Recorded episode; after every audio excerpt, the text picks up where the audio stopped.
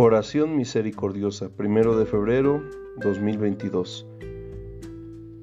Deuteronomio capítulo 9, versículo 26 y 27.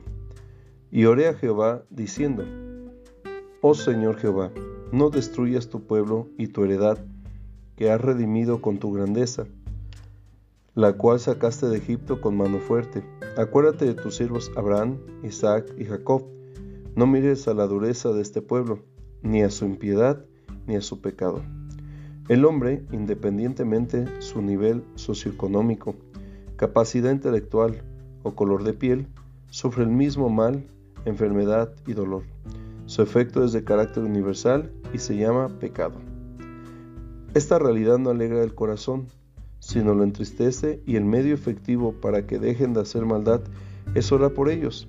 Así oró Moisés, evocando la fidelidad de Dios por Israel, para, pero no la oración superficial o rutinaria, sino realmente el clamor de fe al Señor, el ruego de carácter misericordioso que llega al cielo, que conmueve el corazón de Dios. Es el tipo de súplica que contrista ciertamente al creyente, pero a su vez lo incentiva, conduciéndolo a orar insistentemente por el pecador, porque éste no puede ayudarse a sí mismo requiere el poder libertador de Jesucristo. San Juan 8:36. Así que si el Hijo libertare, seréis verdaderamente libre. Reflexión de hoy. ¿Ha orado pidiendo misericordia por el pecador? Petición del día. Imploremos al Señor por todos aquellos que sufren por sus pecados. Le invitamos a que lea la Biblia en un año. Éxodo capítulo 27 hasta y 28 y San Mateo 21, 1 al 22. Dios les bendiga.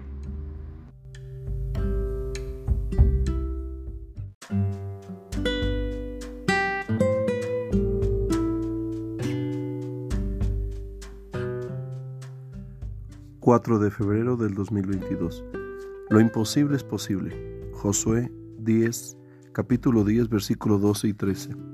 ...entonces Josué habló a Jehová... ...el día que Jehová entregó al amorreo delante de los hijos de Israel, y dijo en presencia de los israelitas, Sol, detente en Gabaón, y tú, luna, en el valle de Ajalón.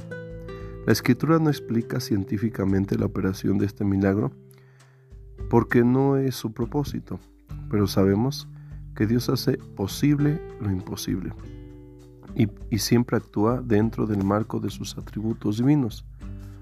Aceptar o dar por hecho el poder ilimitado de Dios es la respuesta lógica a la comprensión humana. La historia bíblica describe un día inusualmente prolongado para que Israel derrotara a sus enemigos.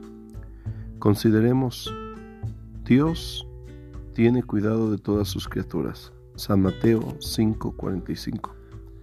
Como creador, sustenta todo lo creado y tiene singular atención a los que invocan su nombre de verdad, porque conociendo sus debilidades o temores, condesciende para ayudarles y mostrarles su poder divino. El creyente debe creer que, ante toda situación sumamente difícil o inesperada, Dios fielmente mostrará su poder y que cambiará la mente del incrédulo para salvación de su alma. Reflexión de hoy. No dude de su poder, clame, Él hará lo imposible. Petición del día. Pidamos al Señor opere milagros en medio de su pueblo.